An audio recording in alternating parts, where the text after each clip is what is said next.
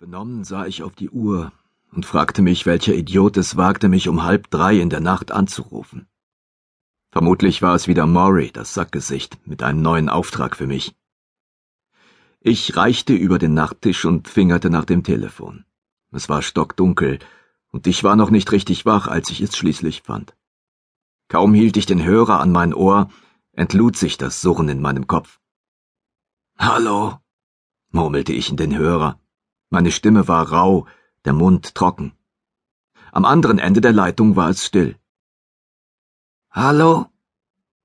Maury, sind Sie das? Hallo? meldete sich zögernd die Stimme eines Mannes, die ich jedoch nicht gleich erkannte. Wer spricht da? fragte ich, während ich mich im Bett aufsetzte und mir den Schlaf aus den Augen rieb. Wieder war es still am anderen Ende. Hören Sie, sagte ich. Langsam wurde ich ungehalten. Das ist nicht unbedingt der richtige Zeitpunkt, Scherze mit mir zu machen. Ich werde jetzt auflegen. Warten Sie, sagte die Stimme hastig. Sind Sie Sam Baxter? Ja, das bin ich. Und wer sind Sie? Die Stimme wurde wieder zaghafter. Ich bin. Das ist unwichtig. Ich muss Ihnen etwas sagen. Ich habe. Plötzlich brach die Stimme mit einem kehligen Laut ab. Ich hörte, wie der Hörer am anderen Ende herunterfiel oder gegen etwas stieß, auf den Boden vielleicht oder gegen eine Wand.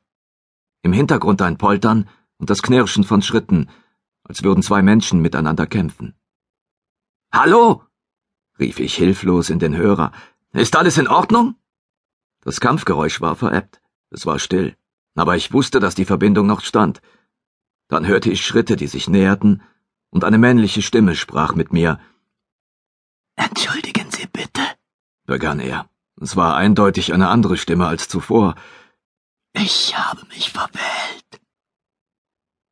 Dann das gleichmäßige Summen des Freizeichens, das das gleichmäßige Surren in meinem Schädel noch verstärkte.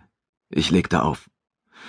Das Geräusch im Kopf ebbte leicht ab, aber das Surren an der Stelle, an der ich den Hörer an den Kopf gehalten hatte, war geblieben. Was zum Teufel war da los? War es ein Traum? Nein. Ich knipste die Nachttischlampe an und sah noch einmal auf die Uhr. Nein, ich war eindeutig wach.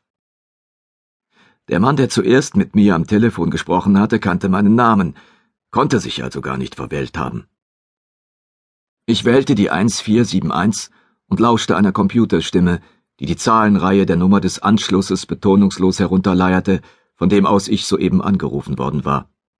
Ich kannte die Nummer nicht, die eine Vorwahl hatte, so dass der Anruf mit Sicherheit nicht von einem Handy ausgekommen sein konnte.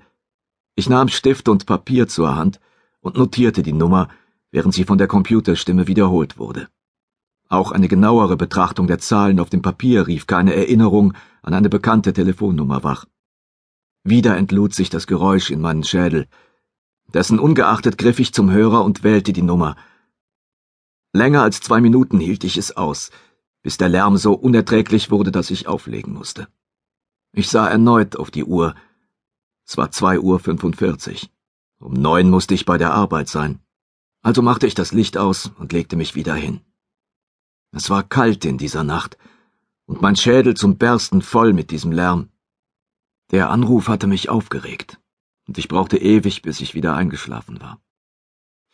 Nur wenige Stunden später klingelte das Telefon erneut.